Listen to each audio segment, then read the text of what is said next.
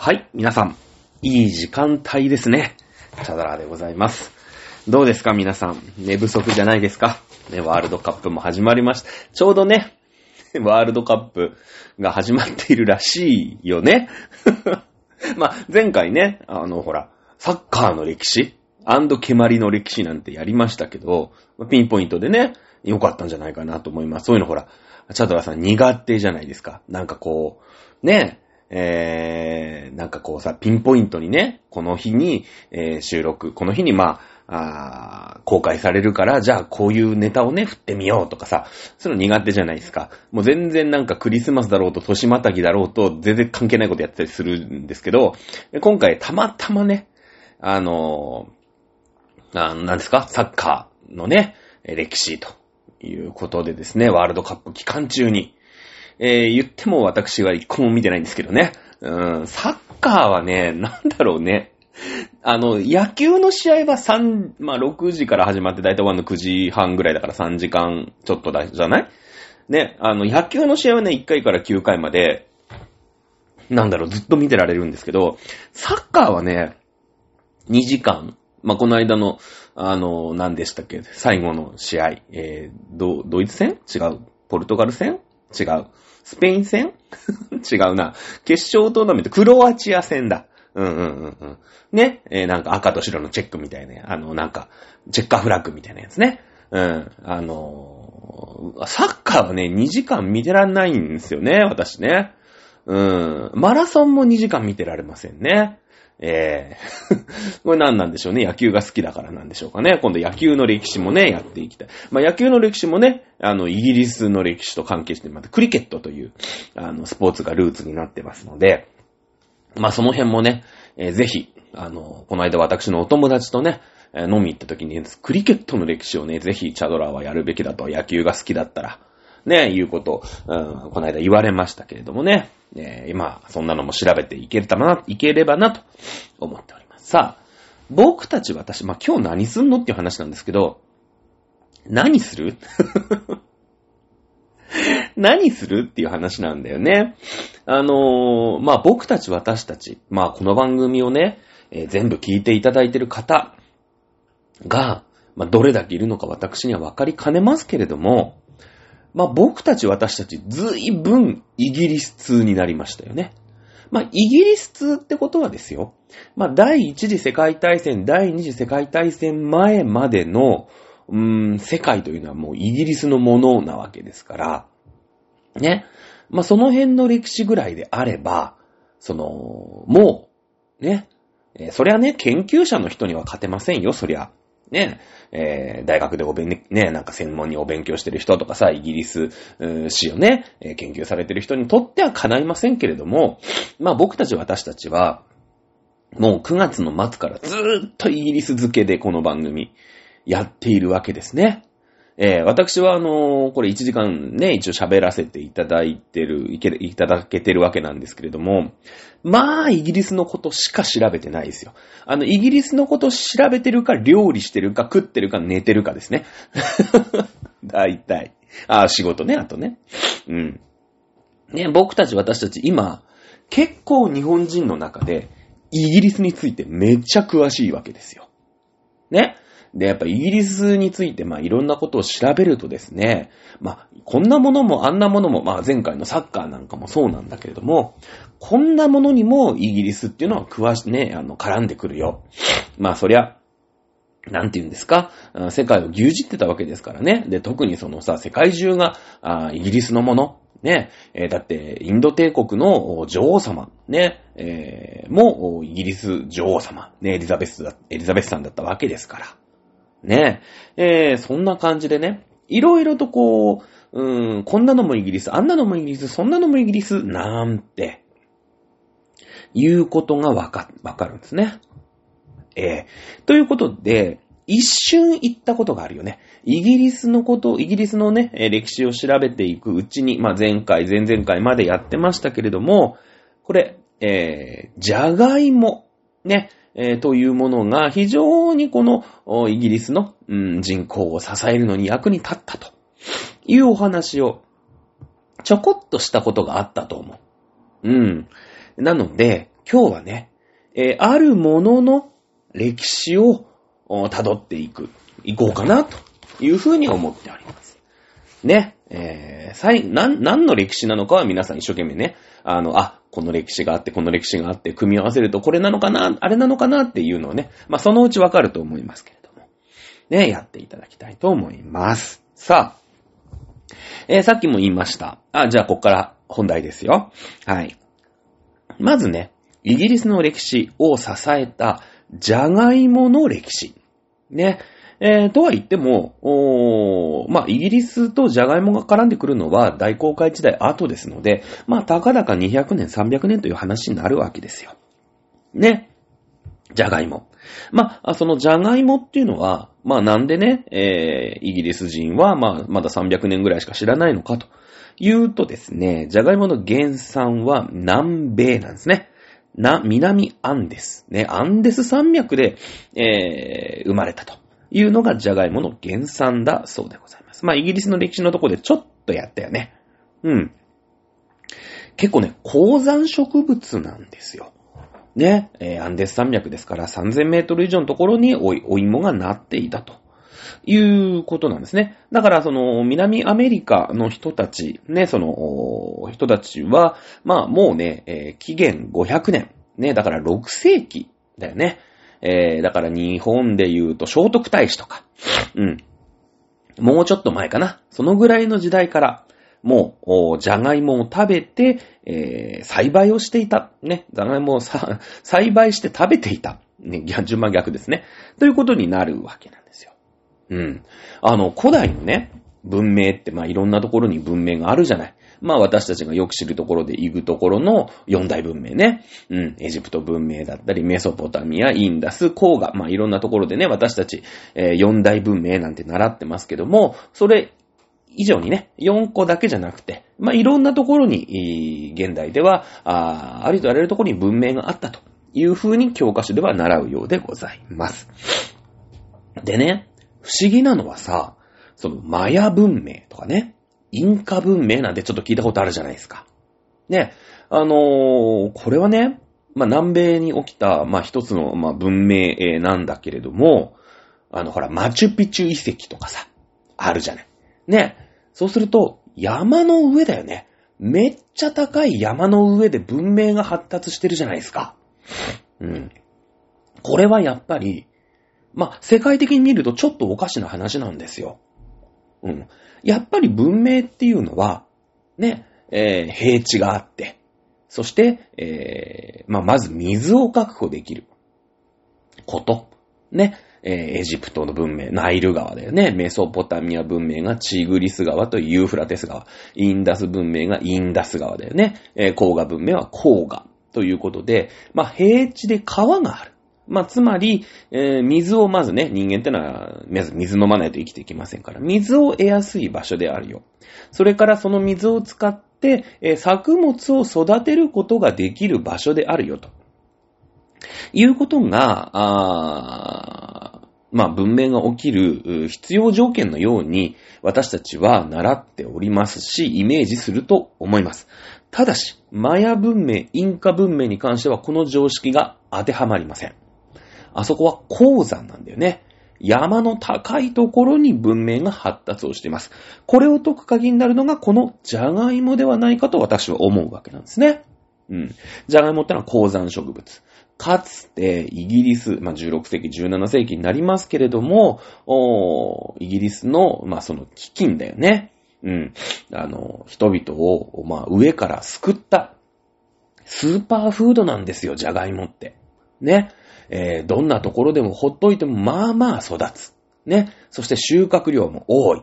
それから、カロリーをね、えー得ることができますよね。ジャガイモってのは、まあ、主食になり得ますよね。まあ、日本だとなかなかジャガイモが主食ってイメージないかもしれませんけども、例えば、あインドネシアとかね、アフリカとかっていうと、なんとか芋みたいなのを主食に、タロイモとかね、えーこういったものを主食にしている民族なんてのは5万といるわけですので、えー主食になる。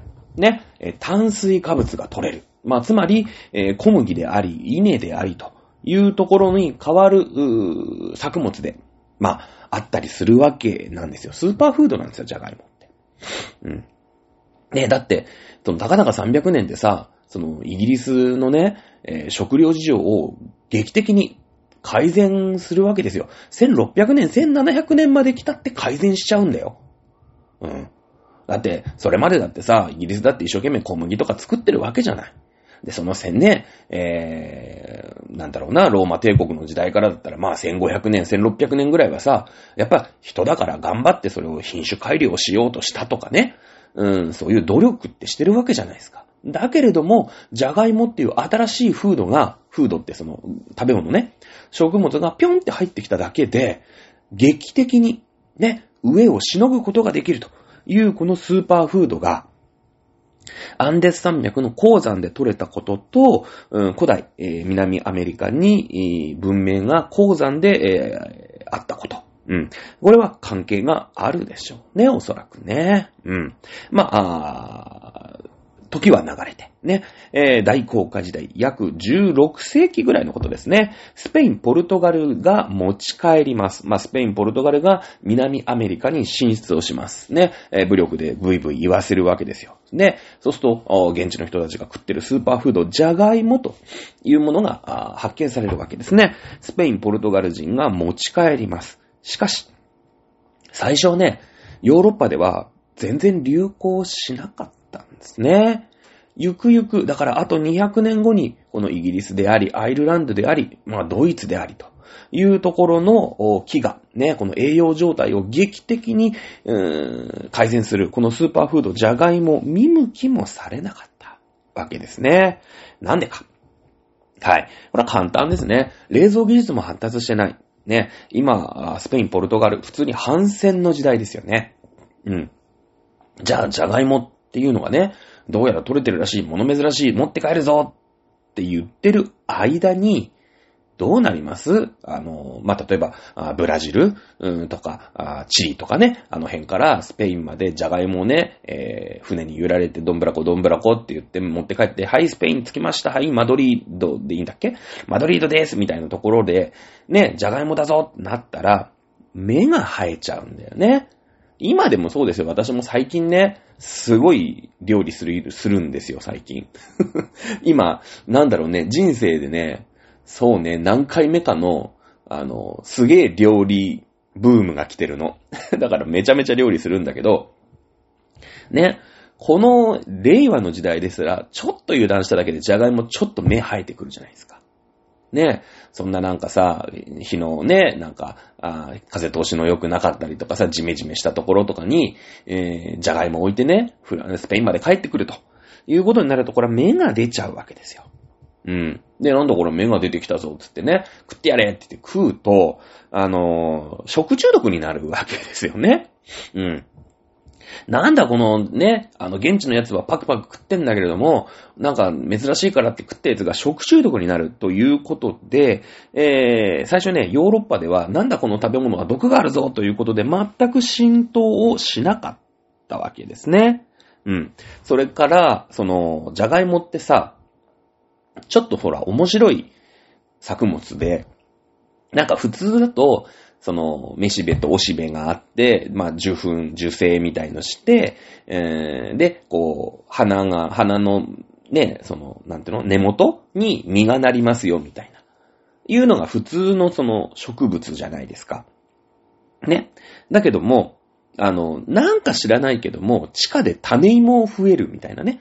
種を植えるわけじゃなくて、芋を植えると、その芋がなんかこう、増えていくみたいなさ、ちょっとよくわかんない、こう、なんていうの、説明がしづらいよね。うん。で、当時の科学、ね、えー、といえば、もう、教会なんですよ。ね、最先端。だから、なんだろうね、昔で言う、今で言ったら、うーん、最先端なね、例えばファイザーとかモデルナみたいなのも教会だし、ね、えー、東大医学部とかね、えー、兄弟医学部なんちゃらかんちゃらとかさ、そういうのも全部、教会。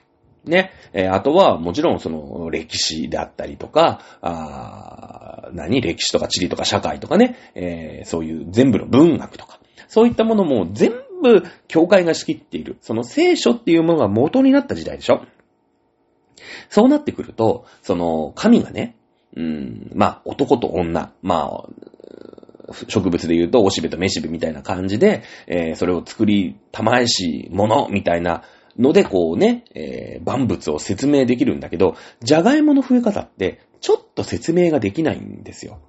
うん。そうなってくると、その、これは神が作ったのかみたいなね。なんか、分身するよみたいなイメージで捉えるんですよ。地中にさ、芋を植え、芋を埋めると、その芋が何個も何個もなんか連なってるみたいな感じで、ちょっとおかしな話じゃないですか。その、うん、教会っていうものが全てだよって、今私たちはね、なんかその、うん、地下系がどうしたこうしたとかさ、まあいろんなことが分かってきて、至極当たり前のように種芋を植えるとね、えじゃがいもが今増えますよみたいなのが分かるんですけど、当時といえばやっぱ教会ですから、キリスト教っていうのが、こう前提として教えられなかったら、なんか異端なんですよ。これは神の祝福を受けていない作物だと。ね。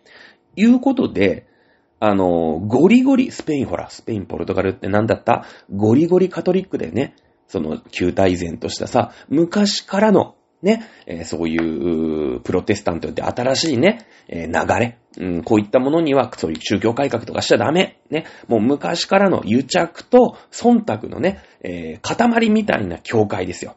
うん。これで、えー、スペイン、ポルトガルってのはゴリゴリでしょ？なので、そういう聖書で説明ができないものっていうのは、これはもう異端であると。うん。いうことで、えー、全くもって、逆にね、じゃがいもって迫害されるんですよ。スペイン、ポルトガルで。面白いでしょ？じゃがいもなのに、これは神を冒涜してると。神の祝福を得ていないものだって言って、ね、あの、切り刻まれるの。うん、そのほら、魔女、魔女狩りみたいな感じで、魔女裁判みたいな感じで、この八つ咲きの刑みたいなさ、のがあるんですよ、本当に。その、こう手とね、両手両足に縄くっつけて、その四方向に馬を、ね、こう縄の向こうに馬をつけて、こう、せーので馬を走り出されると、まあ、人間の体なんてさ、そんな裂かれちゃうわけじゃん。これ八つ咲きの刑って言うんだけど、これ魔女裁判とかでね、魔女認定された人にそれ実際もでやるんですよ。で、えー、魔女じゃなかったら、痛みに苦し、痛みに耐えかねて死んじゃうと。ね。で、魔女だったら、なんか、うーん、なんか助かるみたいな、なんかそういう感じで結局死ぬんだけど、結局ね、そんな4つの馬とかに人間引き裂かれたら死ぬんだけども、ね、じゃがいもがですよ。じゃがいももね、刑罰を受けるんですよ。魔女裁判、その宗教裁判をやるんですね。うん。で、切り刻まれるの。で、しかもね、これさっきのその八つ咲きの刑と並ぶような感じで、釜茹での刑ってほら、石川五右衛門じゃないけれども、ね、ぐったぐたに煮え立ったね、えー、ところに釜茹での刑って、これ人間が魔女っていう認定されると、ドボーンってね、その、煮えたぎった、あお湯の中にね、生身で突っ込まれるわけですよ。ね、え、ね、魔女だったら助かると。魔女だったらそんなの平気だってね、えー、言うんだけど、人間だったら助からないみたいな感じで、どっちも、どっちも死ぬんだけどね、基本人間だから。ね。だから、じゃがいももね、切り刻まれた挙句、釜茹でされるんですよ。面白いでしょ？で、その釜茹でだけだったらいいんだけど、釜茹でっていうところでは水じゃない。水ってのはさ、どんなにグラグラに沸かしても100度なんですよ。で、それよりも刑が重い。ね、神を冒涜したってと、今度は人間の場合よ、魔女認定の場合。ね、えー、もうひどい魔女の認定をされると、今度は油の中に突っ込まれる。油の方がさ、天ぷら油とか200度とか300度とか平気になるじゃない。その方が熱いよね。うん。なので、あの、今度油にね、突っ込まれたりするの。じゃがいもだよ。すごいでしょね、もうじゃがいも切り刻まれて、火炙りの系とか、釜茹での系とか、今度油茹での系とかにされたら、なんならもうそれは調理だよねって僕は思うけどね。それはもう、もう、もうポテトチップスなんじゃないかと。ね、えいう気はしますけれども、そういうじゃがいもの宗教裁判の記録が残ってんの。本当に。ね。そう言って迫害をされているんで、そのゴリゴリの、うーん、なんていうのかな、カトリックの国ではあんまり流行らなかったんですね。うん。で、えー、じゃあどこでね、流行っていったかっていうと、そのゴリゴリのカトリックじゃない国ですよ。どこですか？イギリスだよね。イギリスっていうのは、ヘンリー8世、ね、奥さんと離婚がしたいがためにカトリックを抜けてイギリス国教会を作るっていうとんでもない王様がいたせいで、まあ、プロテスタントなわけですよ。で、それからドイツだよね。カルバン、ルター。ね、この辺の宗教改革。ね、えー、元々の忖度バリバリの、うーん、カトリックからは抜けてね、うん、プロテスタントっていう新しい宗派をね、えー、生み出しましょうっていうのがあったじゃない。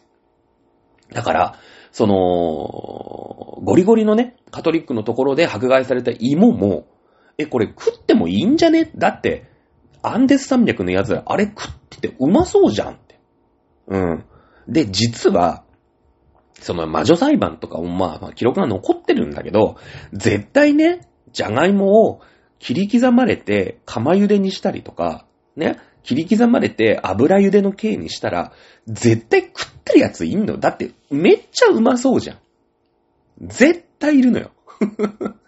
もうだって、ね、駅前のマクドナルドに行ったら、ね、釜茹で、切り刻まれて釜茹でに、油茹でにされてるじゃないですか。ピーローリー、ピーローリーってなってるでしょ？なってますよね。クーポン271番ですって言って買うじゃないですか、皆さん。絶対食ってんすよ。うん。で、そういうのってやっぱ噂が噂を広がって、あれ食っても平気だと。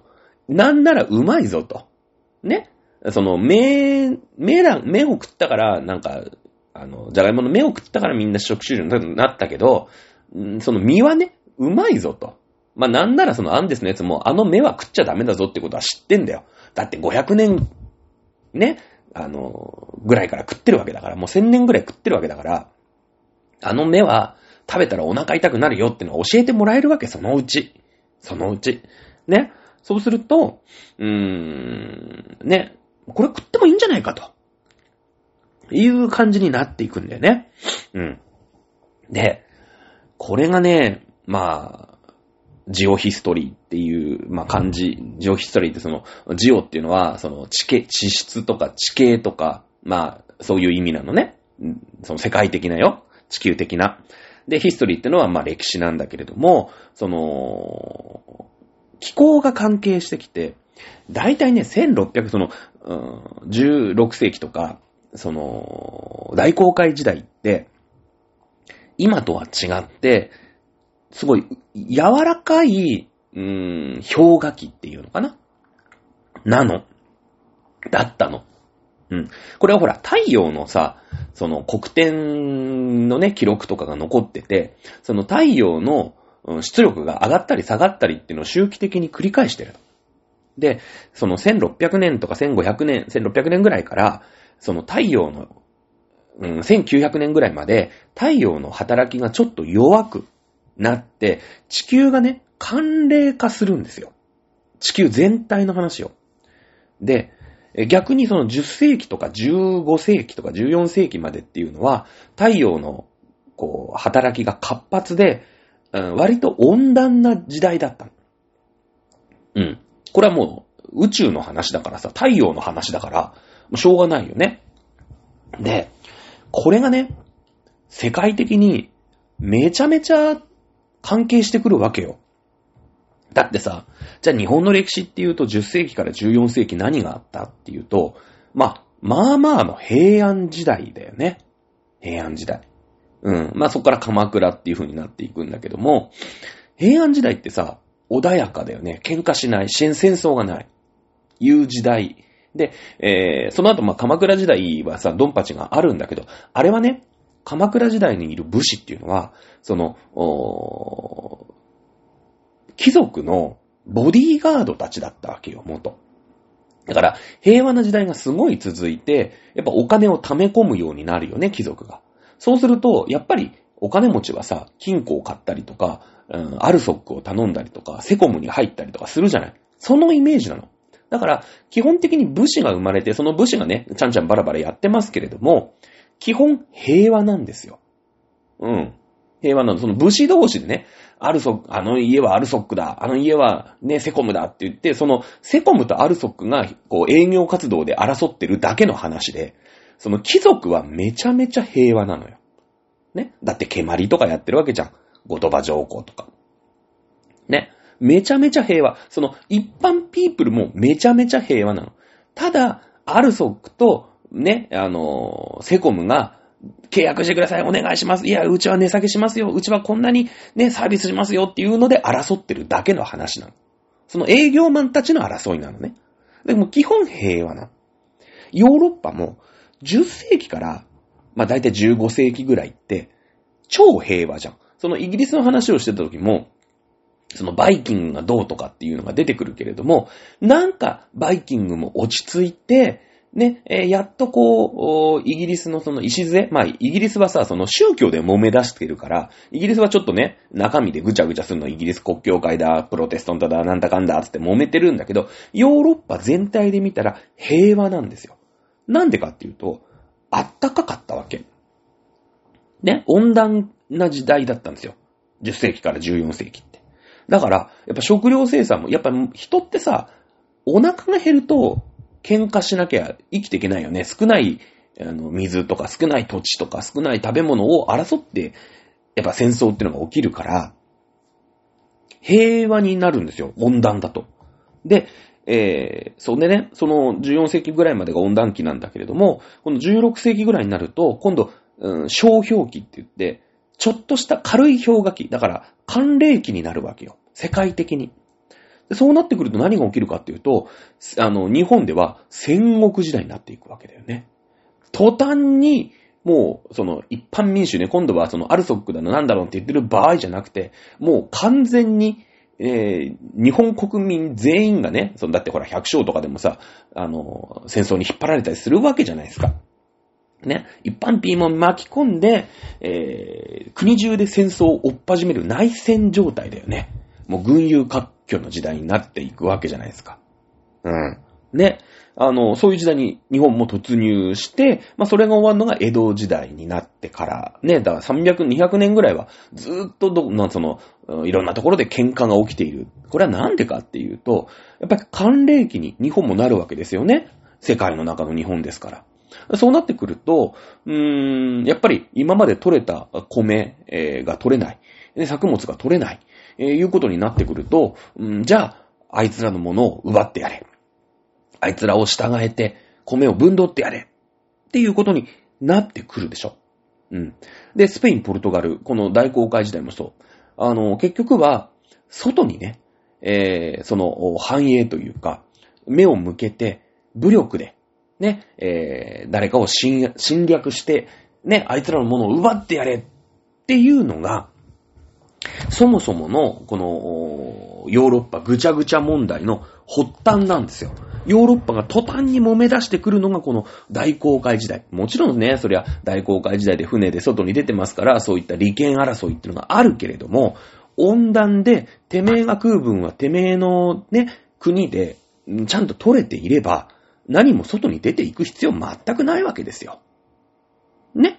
別に皆さんが何不自由なく暮らしていくんだったら、ヨーロッパもまだまだずーっとヨーロッパの中でね、えー、イチャコラしてるわけですよ。だけども、この1600年ぐらいからの寒冷期、まあ、小氷期っていうのがね、だいたい1900年ぐらいまで続くんだけれども、うん、そうするとやっぱ、ね、日で、日が照りませんから、狭作が続いちゃうんですよね。どうしても。で、人口ってのはそんなに急に減らないでしょだから、増えた人口、その温暖期のところで、ああ、いっぱい物が取れるようになったね。やっぱり作物っていっぱい取れる、いいよねって言って、どんどんどんどん人口が増えた。この人口を支えきれなくなって、えー、その支えきれなくなった人口を何とかしてね、えー、食わしていかなくちゃいけないって言って、戦争が起きていくわけなんですよね。えー、フランスでもそうですよね。フランスはもともとその王家がめちゃめちゃ強かったですから、ね、えー、結局ね、まあ、豊かだったんだよ、フランスっていうのは。まあ、フランスってなんで豊かっていうと、その、ちょっとした氷河期というか、小氷期が来たところで、うーん、作物がね、もともとめっちゃ取れるとこ。今でもそうだよね。フランスって言ったら農業大国でしょ今でも農、もう食料の自給率100何十パーセントと。どんどんどんどんみんなに輸出してるよっていう国。ね、えー、なんでかっていうとさ、もう、やっぱ多様性があるよね。南は南フランス、こっち中海の方だよね。うん、なんかほら、ブドウとか取れててね、ワインが、ブルゴーニュがの男とかとって、ね、ワインが取れたりとかする、ワインは取れない、ブドウが取れたりするわけでしょで、北の方は北の方でさ、国葬地帯があったりとか。ね、小麦が取れますよ、ね、それから酪農やってますよ、その、ね、東の方に行くとね、えー、酪農やってますよとかって結構こういっぱい、ね、豊かだった。だから、うーん、1789年、ヒナワクスブル、バスチーユまで、えー、なんとか生きながらえて、ね、フランスっていうのをこう言ったわけなんだけれども、もうその、スペイン、ポルトガル、他のね、そんなに、えー、作物的には豊かじゃない、えー、国、いうのはもう外に外に目を、まあ、向けていくっていう時代に突入したというのが、まあ、この時代の時代背景なわけですよ。うん。で、そうなってくると、作物が取れないでしょ？うん。そうなってくると、その、じゃがいもっていう、まあどうやらスペイン、ポルトガルではめっちゃ迫害をされていた食べ物に手を出すやつが出てくる。ね。えー、これはもうさ、必要に駆られたら人間ってのはしょうがないよね。産業革命の時でも言いましたけれども、石炭っていうエネルギー源。でも危なっかしくて使えない。ね。えー、もう一度燃え始めたら手がつけられないみたいな感じで事故も起きるし。ね。粉塵爆発とかも起きるし。えー、こういったものがあるんだけれども、なんせ産業革命、ね、その、いろんなものをね、えー、エネルギー源として木を切りすぎちゃって、木がなくなるぞ、このままじゃやべえぞ、つって、うん、じゃあもうしょうがねえ、石炭使うしかなかんべや、つって石炭使って、えー、産業革命が成功したんだけれども、ね、もうじゃがいも食べるしかなかったんですよ。ね、そのタブーとかなんとか言ってらんない。で、そのゴリゴリカトリックじゃないから、いいよ、これ食べちゃおうぜ、つって。あいつらうまそうに食ってんだから、って言って、んなこと言ってらんなくて、その1662年にね、じゃがいもを飢餓対策に使うんです。ね、その、うん、やっぱりこのさ、どんどんどんどん1600年ぐらいから、あのー、作物が取れなくなってくるから、で増えた人口を養わなくちゃいけないんで、やっぱタブー、ね、キリスト教ではタブーって言われてるこのじゃがいもも、みんなで食べようぜ、みんなで植えようぜっていうのが、プロテスタントの国から、こう、スタートしていくんだよね。これがだからプロテスタントの国で流行ったのがイギリスだよね。イギリス。ね、イギリス国教会だもん。ね、だからフィッシュチップスでしょね、いっぱいタラは取れた。ね、で、ジャガイモもみんなで作って、ね、えー、太陽はあんまり照らないけれども、ジャガイモはなんとかつく、ね、取れるわけですよ。だって北海道でできるわけでしょよかったよね。イギリスみたいな寒冷地でもなんとかジャガイモってのは育ってくれる。ね。これを、で、ね、その、昔は冷蔵庫とかさ、冷蔵技術もないから、やっぱどんどんどんどん悪くなっていっちゃう。でも、じゃがいもってのドーンと取れて、でもまあ少しは保存が効くよね。で、これ大丈夫かな？ね、しばらく置いといたじゃがいもなんだけど大丈夫かな？ね、なって、うーん、じゃあ、ポテトサラダはないよね。あげちゃおうぜ。火通せなんとかなるよ。食べようぜみんなで。って始まったのがフィッシュチップスなんだよ。ね。えもう一個、さっきも言ったカルバン、ルター。この辺の宗教改革、ドイツだよね。ドイツ。さあ、ドイツでも当然、ジャガイモは植えられます。これドイツってね、意外に北なんだよね。ヨーロッパの地図見ていただければわかるんだけど、イギリスと大して緯度変わんないんですよ。ドイツもね、まあまあ寒くて、まあまあ緯度が高くて、まあまあお天気が照らない。ね、お天道様が照らない冬なんか特に。ね、同じなんですよ、イギリスと同じ。ね、住みづらくて生きづらい国。ね、えー、ここで、よし、ね、俺たちはプロテスタントだ、プロテスタントだ、ゴリゴリのカトリックの国とは違うんで、じゃがいも食っちゃおうぜ。つって。ね、あいつらなんか、うまそうだったじゃん、釜茹でしたの。なんかこその食って、こそねてね、食ったやつがいたらうまいっつってたもんって言ってね、みんなで食べ始めるんですよ。これでドイツはジャーマンポテトだよね。ドイツ人の芋だよ。ドイツの芋料理って書いてジャーマンポテトですよね。うん。これもう、もう国民食みたいなもんじゃないですか。ね、流行るんですよ。ほら、フランスでさ、あんまり芋料理聞かなくないっすか？なんかスペイン、ポルトガル、あんま芋料理イメージないですよね。ね、教皇様がいたイタリア。あんまり芋のイメージないっすよね。そんななんかフィッシュチップスとかさ、ジャーマンポテトっていうほどの芋の文化なくないっすか？これずっとタブーだったからなんですよ。面白いよね。面白いよね。うん。ね。あのー、やっぱりさ、で、芋をね、その、栽培するようになって、今度ね、新たな副産物というか、そういったものが生まれるんですよ。何だと思います？まあ、ヒントドイツなんだけどね。ドイツ。ドイツって言ったら何ですか皆さん。ね。ドイツ料理って、まあドイツ料理ってあんまりイメージないんだけれども、正直。ね。ソーセージじゃない？なんか。あとビール？うん。な感じしますよね。ソーセージって言ったら、豚肉なんだよ。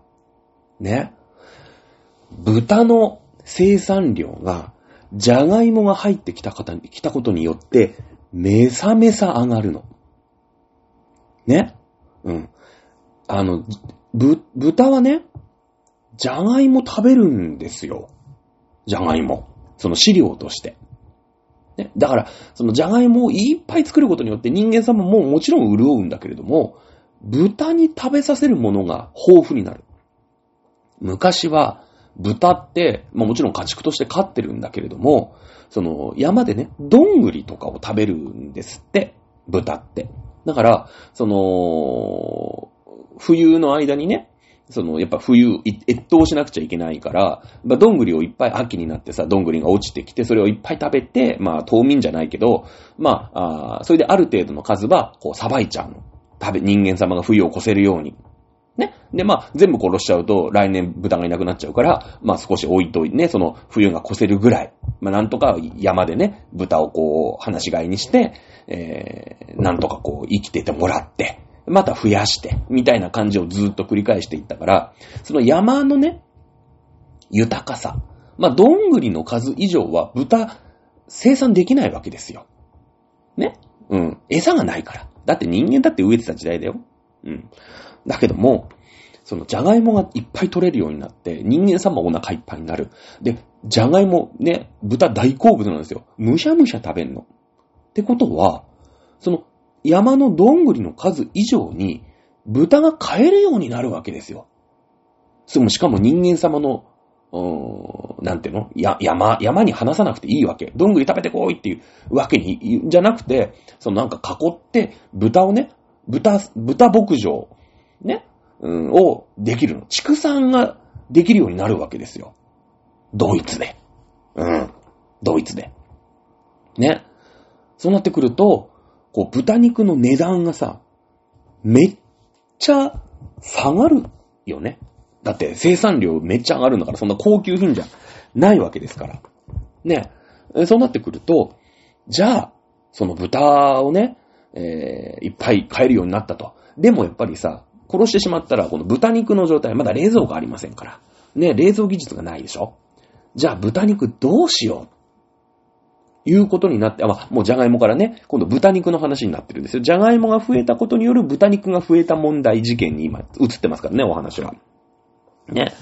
えー、そうなってくると、これ、干しちゃえばいいんじゃね？っていうことになるんですよね。それで生まれたのが、当然、皆さんもうお分かりですよね。ソーセージなんですよ。ね。腸に入れて干すっていう、よくわからないんですけれども、まあ、あ知恵だよね。うん。まあ、いろんなものに入れて試したんでしょう、おそらく。胃袋に入れたやつもいるし、腸に入れたやつもいるし、ね。えー、そのままなんかさ、まあ、なんかで包まなきゃいけないからね、肉だけじゃなんだ、なんかさ、あれだから。まあ、そのまま干し肉にした人も当然いるでしょう。だけれども、うん、その、まあ、干し肉にならないようなね、えー、肉とかを叩いてミンチにして、えー、それを腸に詰めて、えー、いぶすと。ね。燻製にすると。そうすると日持ちもするし、まあ、何より美味しかったと。いうことにドイツ人気づくわけですよ。ねあの、だから、その、じゃがいもが取れるようになって、この豚肉の生産量が飛躍的に上がるんですよね。うん。すごいよね。うん。ね、今までは豚、豚飼ってたんだけど、そんな増え、増やせないよね。豚にも、豚のさ、人生がある。人生？豚、豚生知らんけど。ね、あるけど、そんな増やせないじゃん。みんながだってお腹空いちゃったら死ぬだけだから。ね。だけど、じゃがいもがたわんさがあると、うーん、豚がね、お腹いっぱいになって、みんな育てられる。ね、豚牧場ができるようになって、これでかいよね。特に、うーん、イギリスはね、えー、どっちかというとお肉というと、まあ、羊の文化があったので、えー、ドイツでね、豚肉ってのは大流行するんですよ。大流行する。で、できたのが、まあ、ソーセージっていうこの文化だよね。食文化だよね。うん。さあ、ね。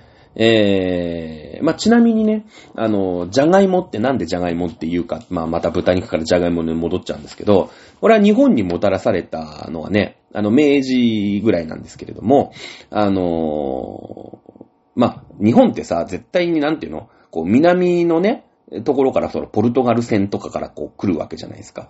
ね。なので、その、ポルトガルとかスペインとかが当時支配をしていたインドネシアのジャカルタっていう都市都市があって、まあ、そっからこうもたらされたよくわからないね、えー、まあ、作物だと。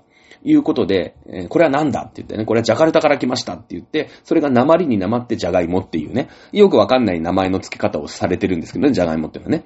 あの、ちなみに、えー、かぼちゃね。かぼちゃも、あの、その時に、まあ、スペインだかポルトガルだか、まあ、イギリスだかわかりませんけど、が支配してた、あの、カンボジアってあるじゃないですか。あの、タイの横のね。うん、カンボジアじゃん。カンボジアから来たんですよ。で、これはなんだって言うから、これはカンボジアから来ましたっつって、カンボジア、カンボジアでカボチャってなったっていうね。こういう作物結構ありますんで。ね、あの、あの、カボチャはメキシコが原産ですからね。だから当時同じくアメリカ大陸から、こう、スペイン人とかポルトガル人によって日本に伝わった。ね、あの、江戸時代とかに伝わったと思いますけれども、まあ、あージャガイモはジャカルタだし、えー、かぼちゃはカンボジアっていうのね、これで豆知識としてね、覚えていただければと思います。さあ、明治に入ってから日本に入ってきた作物。ね、もう一個ご紹介をしましょう。ね、えー、ただし、まあ、江戸時代に入ってきたんですけれども、日本ではま、またね、なかなか普及しませんでした。うん。えー、というのもですね、まあ、あの、あ、一番、世界の、世界の原産、世界最古の野菜と言われてるんですけど、原産はね、中央アジアだそうです。もうね、えー、紀元前5000年だからもう、ピラミッドなんかよりもよっぽど古い時代からね、ずーっと親しまれている作物がありまして、これ、玉ねぎという作物なんですね。えー、玉ねぎ。まあ、中央アジアだから今のカザフスタンとかさ、あの辺で取れていたんですけれども、日本はね、あの、まあ、多分ね、シルクロードがありましたから、ちょこちょこはなんかね、入ってきてたと思うんですよ。ただし日本には長ネギの文化がずっとあるでしょ。もう日本全国どこにでもネギありますからね。あのあるんで、えー、あまり普及はしなかったようですわ。はい。えー、なんですけれども、その、戦後ね、戦後というか、明治に入って、そのコレラ、まあ、明治に入ってね、えー文明開化をすると、まあ、よくわからない伝染病とも、やっぱ付き合っていかなくちゃいけないんですね。えーいうことで、ヨーロッパで流行っていたコレラが、日本にもまあ上陸をすることになるんですけれども、このコレラに効くよっていう触れ込みで、結構玉ねぎはね、あの、世界中に広まっていくんですね。で、そして日本でも、まあ、広まっていくんですけれども、日本はね、あの、なんて言ったって水が綺麗でしょ？コレラっていうのは、その汚い水で感染するんですよ。なんか、ね、泥水とかそういう水で感染するんですね。なんかイギリスとかだと、その、うーん、なんとか水道局みたいなのがやっぱあって、この水道局の会社のところではコレラ大流行してるけど、この会社の水道局の水を飲んでる人は全然コレラになりませんみたいな。いうのがあって、まあそういう研究が進んでね、どうやらみ、汚ね水が良くねえんだというのが分かったみたいなんですけど、日本はね、結構ね、水豊かなんですよね。めちゃめちゃ豊かなんですよね。えなので、そのコレラが流行するって言って世界中では大流行りしたんですけど、日本ではそのコレラに効きますよみたいなのはあんまりね、もちろんコレラ入ってきたんですけれども、その、途中でね、えー、コレラ収まっちゃうんで、実は。あの、あんまり流行んなかったっていうね、えー作物が実はあります。これが玉ねぎという作物ですね。えーこれもだから、その異世界、つまり、大航海時代に、まあ、南アメリカだったりとか、あと、アジアだよね。えーこういった人たちと直接ね、えーイギリスなりスペイン、ポルトガルが付き合うことによって、えーその未知の病原菌、ね。えー、まあその前はペストだよね。これも、おモンゴル帝国がね、え、アジアの方からも、もたらした、ヨーロッパに、えー、ね、軍隊と一緒にもたらしたのが、あペストっていうふうに言われてますけども、その次のね、ヨーロッパでの伝染病が、まあ、コレラが流行っちゃうんですね。うん。あのー、これは南アメリカ大陸とかアフリカからもたらされたっていうふうに言われてますけれども、あとアジアとかね。まあ、どっちかというとこう衛生面的にちょっとこう怪しげなところじゃないですか。ね。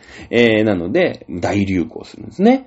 うん。で、これが玉ねぎ。まあ確かに玉ねぎって、その防腐剤の効果みたいなのもあるじゃない？なんかそのアセトニトリルだかさ、なんかよくわかんないんだけど、まあそういった成分もいっぱいあるし、まあ世界中でね、そのミイラを作るときに、そのミイラの肉がね、腐らないように玉ねぎのみじん切りをこう詰めていたみたいな記録もあったりするから、まあ多少なりともそういう細菌を抑制する力ってのはあるんでしょうね。おそらくね。で、やっぱり世界、その、まあヨーロッパで、えー、コレラが大流行して、やっぱおっかねえと。ね、えー、どうしようって、まあ、未知のさ、今の COVID-19 みたいなもんですから、それの特効薬がなんだっていうことになって、ヨーロッパ中でね、えー、もてはやされたのがこれ、玉ねぎというね、えー、作物なんですよ。すごいっすよね。もうね、全部ね、この大航海時代でね、いろんなところにこの異世界と絡み出したことによって、えー、やっぱ食文化も全然変わってくるんですよ。はい。そろそろ見えてきた？今日何喋りたいか。そろそろ見えてきたかな？はい、最後。スパイスだよね。あ、見えてきたね。見えてきたよね。ね。ヨーロッパ。まあ、もともとスパイスって、これもね、あのー、中央アジアとか、南アジアとか、この辺で取れるものなんですけれども、もともとね、その、いわゆるシルクロードの一番今度西の端、ね、えー、トルコとかさ、ね、その辺から今度地中海に出て、えー、イタリアの商人とか、まあこういったところが、まあちょこちょこ貿易をしてた。だけどもさ、その、まあ、インドとか、そっちの方の商人から、うん、イスラム商人の手に渡り、まあ、そっから、今度ビザンツ帝国っていうね、まあ、トルコですよ。ね、トルコとか、あと、そうだね、えー、バルカン半島とか、あの辺にあった帝国の商人の手を渡り、今度地中海のイタリアのね、えー、商人を手に渡っていくと、めちゃめちゃ高いんですよ。香辛料って。うん。あの、胡椒一粒、銀一粒って言われたぐらいめっちゃ高いわけよ。ね。だからまあそれで、こうイタリアってのは、その中間マージンを取って儲けていったんだけれども、うん、1453年にこのビザンツ帝国っていうのが、オスマン帝国っていうのに滅ぼされるんだよね。うん。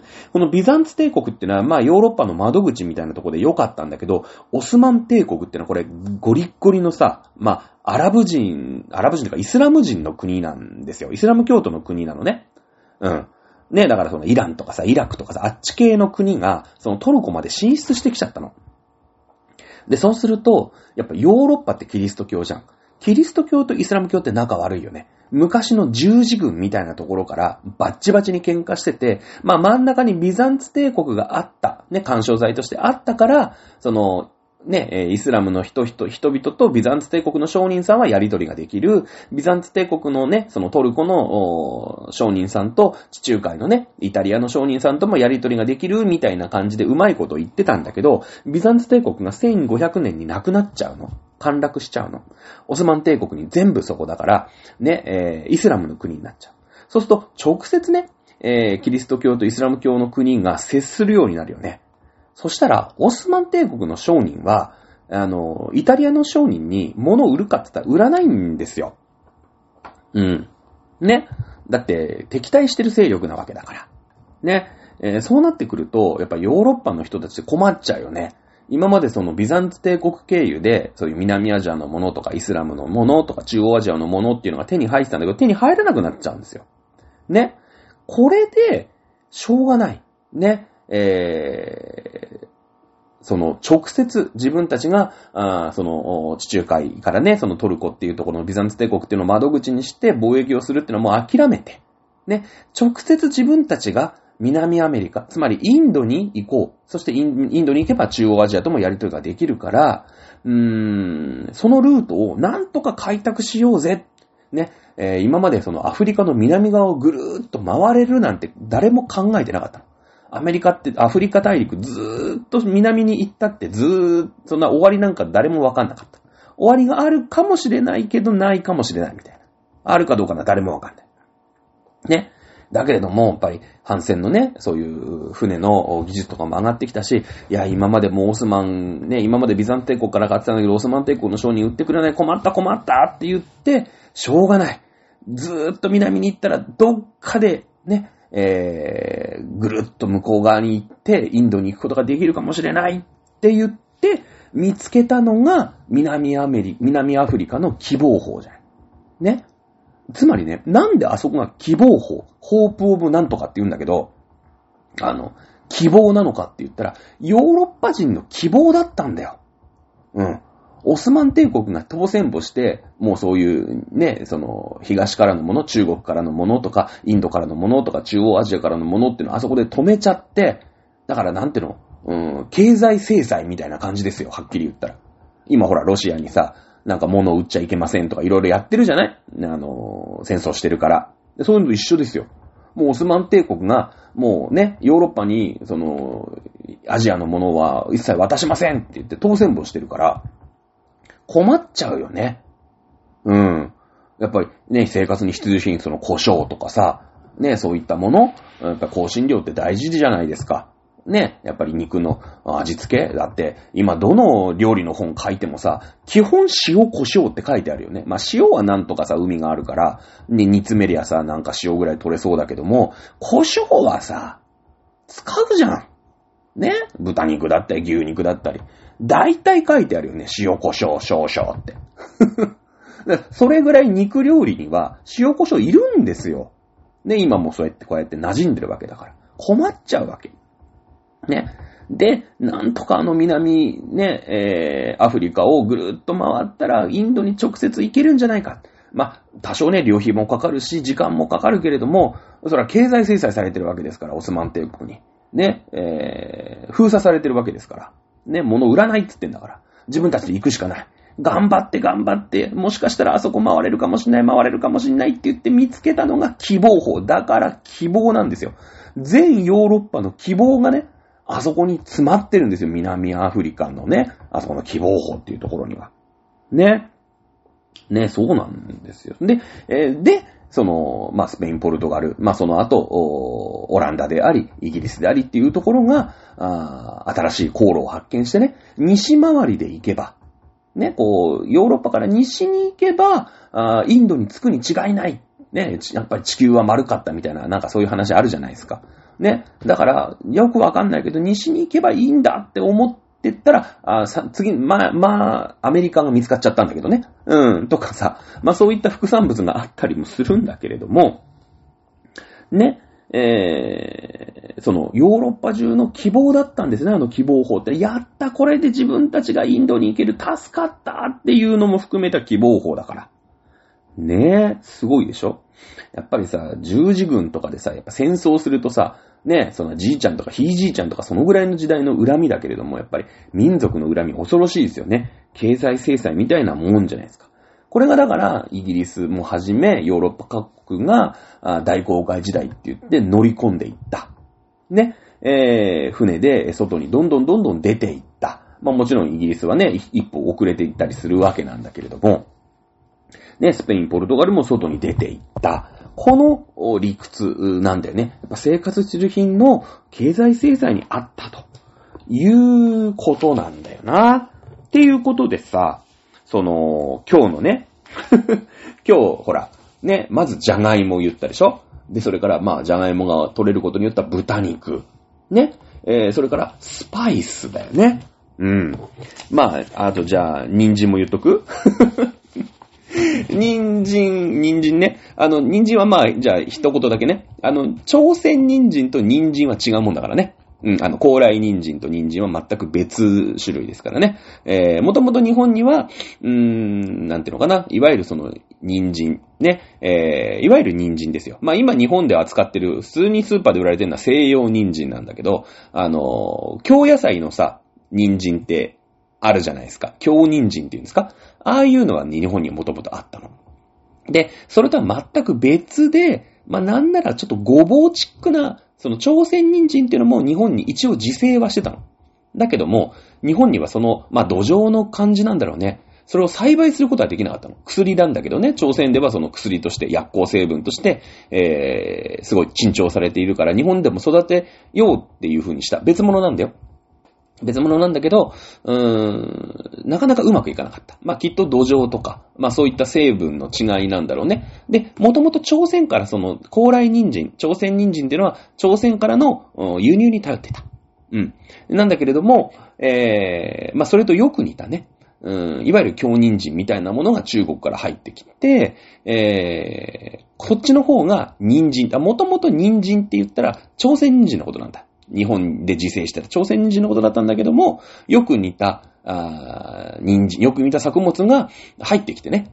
うん。そっちの方がメインになっちゃったんで、今の、いわゆる京人参。ね、えー、まあ、西洋人参の前に日本にあった人参っていうのは、あのー、なんだろうね。もともと朝鮮人参のはずだったんだけれども、日本ではもう作物としてね、えー、全然育たないんで、ね、もういいよ。あれは朝鮮人参。ね、高麗人参。まあ、あの、ほら、えー、高麗って言ってた時代もあるしさ、朝鮮のことをね。その後、李氏朝鮮っていう時代があって、まあ、朝鮮っていう風に自分たちが名乗った時代もあるから、時代によって高麗人参って言ってみたり、朝鮮人参って言ってみたりするんだけれども、いいよ。もう区別しよう。日本で栽培無理無理無理って。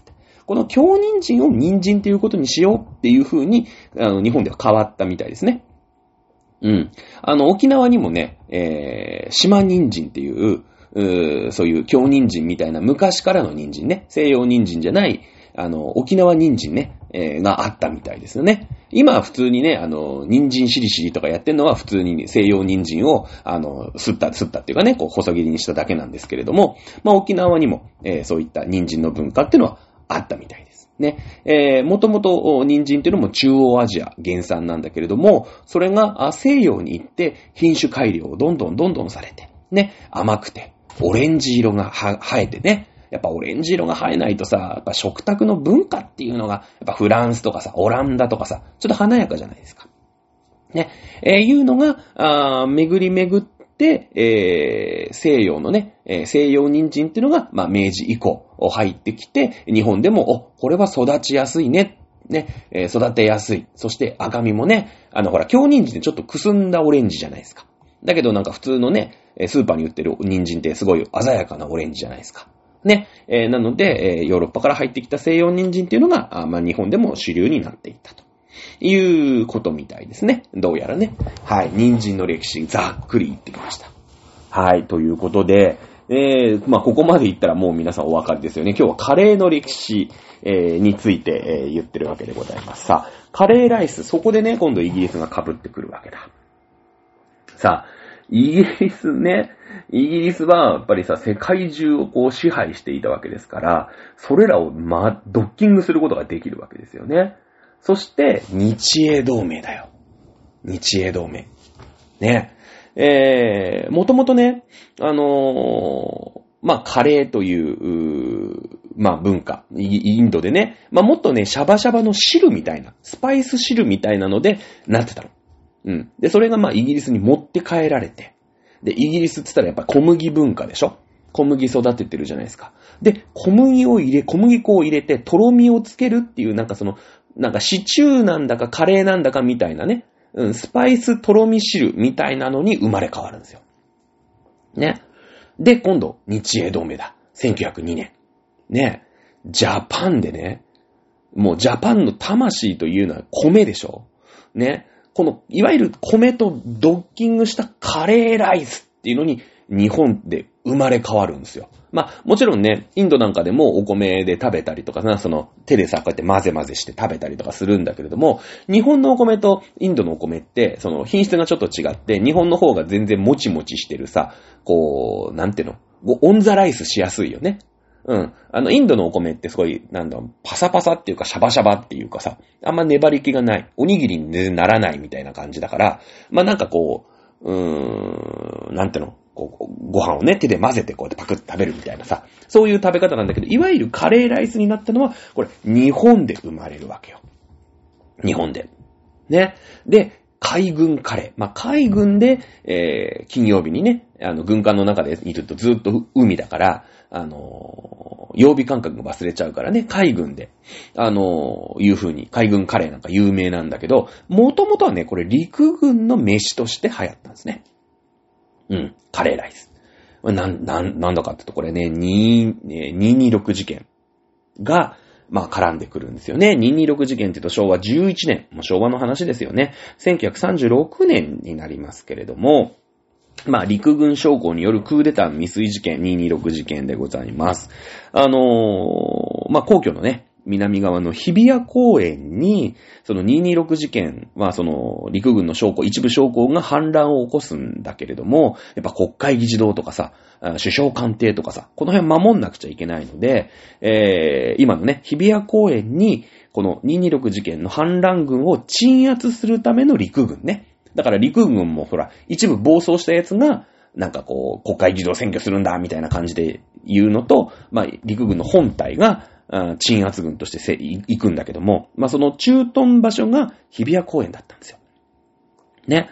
えー、集められた軍隊は全国各地からね、緊急で招集されて1500人集まりました。うん。1500人、やっぱりさ、夜、ね、兵隊さんたちに飯を食わさなくちゃいけない。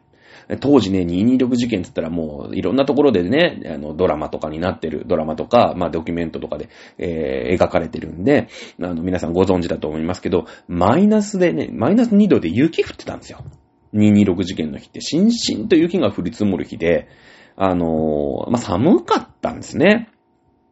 日比谷公園に集まりました鎮圧軍1500人の兵隊さんの食事を任されたのが、あまあ、日比谷のね、えー、近くにありました帝国ホテルなんですね。まあ、1500人ですからなんて言ったって、兵隊さんの1500人分の食事ですので、まあ、そんじょそこらのね、設備が、設備では作れませんので、えー、帝国ホテルがその任を担ったということになってます。で、そこで出されたのが、このカレーというものだったんですね。カレー。うん。もちろん帝国ホテルでは、あの、やっぱりそのハイソサエティな方々、まあ外国人の方々に対して、洋食であるところの、まあカレーだよね。こういったものは出されてました。ただしすごい効果。ね、効果でした。だけれども、うん、まあ、しょうがない。226事件なんてさ、前々から決まってないでしょ？正のドンでさ、ね、いきなり、だって内緒にしとかないと鎮圧されちゃいますからね。えー、226事件ってのは一気に起きて、で、あいつらをね、撃ち取れっていうことで、えー、鎮圧軍が、まあ、急遽編成されて全国各地からね、招集されて、1500人が、まあ、野営するわけです、日比谷公園で。で、えー、軍隊にね、よって、えー、帝国ホテルさんと、えー、今日、ね、えー、夜飯1500人分お願いします。ね、言われるわけですよ。まあもちろんお金は払われたと思いますけど、帝国ホテルも焦りますよね。いきなり予約もなくて1500人分のオーダーですから、これは困ったと。いうことで、確かに高価ではあったんだけれども、寒い時に体が温まる煮込み料理、それから、あまあ、ある程度ね、その、量というものを、作ることができる、この、カレーといったもの。まあ、本当にね、高価な食べ物、当時は食べ物だったんですけれども、これを、うん、ドンと、まあ、1500人分出したということなんですね。えー、これで、えー、その1500人の兵隊さんがカレーなんだこれはってってね。まあ当時ね、まあその、汁、なんだっけ、辛味入り汁かけ飯というふうに言われてたようですけれども、あの、まあ帝国ホテルではほら、カレーっていうふうに言,、ね、言ってるんですけれども、まなんせ軍隊の人にはカレーって言ったって何のことだかわかりませんからね、英語ですから、あの、それを説明するときにね、辛味入り汁かけ飯って言っとけば、まあなんとなくイメージはつきますよね。えいうことで、その辛味入り汁かけ飯ことカレーがですね、全国から集められた兵隊さんに振る舞われ、で、うん、なんだこの味はうめえっていうことになって、ね、えー、兵隊さん全国に帰っていくわけじゃないですか。緊急に集められてますからね。で、よ、その世の中、日本の、うーん、なんて言うんですかあこういったものを食ってきたと、東京のね、日比谷の226事件で。これが語りに語られてですね、日本各地に、えー、カレーと。いうものですね。まあ、辛味入り汁かけ飯が、まあ、広まったという話なんですね。まあなんでじゃあ今海軍カレーって言って海軍の方が有名になったかっていうと、まあそのね、陸軍の人が広めたカレーを、まあもちろん海軍でも、ね、えー、導入をしたんですね。で、さっきも言いましたように、その、辛味入り汁かけ飯、ことカレーなんですけれども、戦争中に、ね、えー、やっぱり敵が、鬼畜米英、ね、アメリカ、イギリスなわけですから、あ日本国民はですね、うーん、英語禁止だったんですよね。英語を使っちゃダメですよ、という時代がありました。陸軍でも強制的に英語禁止ということになったんですよ。で、そうなってくると、じゃあそのね、えー、せっかくカレーカレーって言ってたのにもかかわらず、なんか辛味入り汁かけ飯にまた逆戻りをしまして、えー、じゃあもうめんどくさいなっていうことになり、ちょっとその陸軍でのカレーのね、えー、の形位置っていうのは、ちょっとこう、低まって、ね、いったようでございます。ただなんでじゃあ海軍でカレーがね、えー、今でも生き残ってるかというと、海軍っていうのは軍艦、まあ船なんですね。船っていうのはやっぱりね、国際、その海洋の、なんていうの、放棄でね、いろいろ決め事があるんですよ。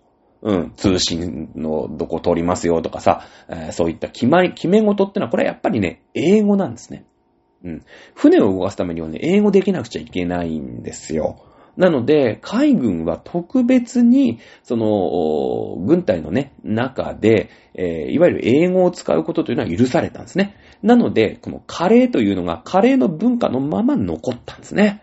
残ったんですよ。で、そのままカレー、ね、えー、海軍カレーと。いうことで、えー、今でも毎週金曜日になると、カレーライスがね、なんかその、なんか護衛艦あたごとかさ、まあそういったところで、えー、なんか独自のレシピがあってね、なんか違うらしいですよ。どうやらね。えー、そういう宝みでですね、今、あのー、海軍の方が、まあカレーというのは、文化として残ってると言ったことでございますね。ということで。さあ今日はですね、何の話かっていうと、ね、カレーライスの歴史。まあ今の日本にね、の国民食と言えるカレーライスの歴史っていうのはこのヨーロッパの大航海時代とめちゃめちゃ関係があるということです。特にそのね、牛耳ったイギリス。この辺が全部混ぜこぜてね、あの、とろみつけてきたのもね、イギリスの本土だしね。で、に、に、なんですか、日英同盟でさ、ね、その、かえー、イギリスと仲が良かったわけですよ。日本っていうのはね、1900年代。ね。なので文化としてイギリスからどんどんどんどん物が入ってくる。カレーも当然入ってくるわけですよ。帝国ホテルでは、ね、イギリス人の、ね、そういう VIP たちに、えー、振る舞われていたわけですよ、カレーっていうのが。ね、えー、そういったのが、兵隊さんに振る、振る舞われて、まあ、大盤振る舞いしたわけですよね。うん。で、えー、全国各地にね、その兵隊さんが、こんなの食った、こんなのうまかったよって言ってね、まあ、今で言うとバズるってことになるわけですよね。で、今の、日本のね、国民食であるカレー。ね。もうレトルトなんてありとあらゆる種類ありますからね。えー、ということで、イギリスと日本のカレーについておしゃべりしてみました。ふわっと喋りましたけどもね、きっちりかっちり1時間超えるっていうね、えー、ことでございます。さあ、ということで、えー、本日はですね、えー、前回のカレーに引き続きまして、イギリス編番外編ということで、カレーの歴史をお伝えいたしました。はい、今日は以上になります。また来週お楽しみください。それでは、さよなら。